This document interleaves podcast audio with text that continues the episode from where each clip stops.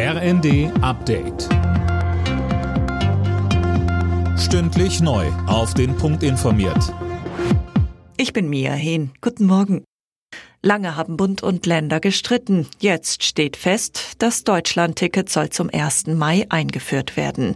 Die Karte gibt's dann für 49 Euro im Monat. Sie soll bereits ab April verkauft werden, so NRW-Verkehrsminister Krischer. Und er freut sich, dass wir auch eine bundesweite Regelung für ein Jobticketangebot für Unternehmen und dann natürlich für die dort arbeitenden Menschen schaffen können. Das wird das Deutschland-Ticket noch mal günstiger machen und für viele Menschen attraktiver gestalten, dass sie nicht mehr mit dem Auto zur Arbeit fahren müssen, sondern zu einem wirklich attraktiven Preis den öffentlichen Verkehr nutzen können. Die EU-Kommission muss noch grünes Licht geben. Eine neue Stufe der Gewalt in Israel. Bei Schüssen auf eine Synagoge in Jerusalem sind gestern sieben Menschen getötet worden. Die Hamas feiert den Angriff als Vergeltungsakt. Mehr von Daniel Stuckenberg. Laut Polizei stürmt ein Palästinenser kurz nach einem Gebet in die Synagoge und schießt um sich. Später wird er von Polizisten erschossen.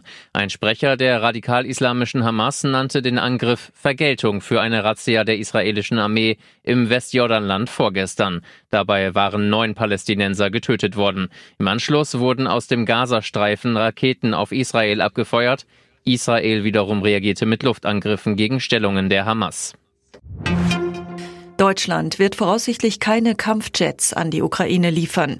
Das schließt der neue Verteidigungsminister Pistorius in der Süddeutschen Zeitung aus. Man würde sich in Dimensionen vorwagen, von denen er aktuell sehr warnen würde. Die ukrainische Flugabwehr solle seiner Ansicht nach aber weiter gestärkt werden. In der Fußball-Bundesliga hat RB Leipzig am Abend einen Heimsieg gefeiert. Gegen den VfB Stuttgart setzte sich RB mit 2 zu 1 durch. Leipzig springt damit vorübergehend auf Platz 2 in der Tabelle. Alle Nachrichten auf rnd.de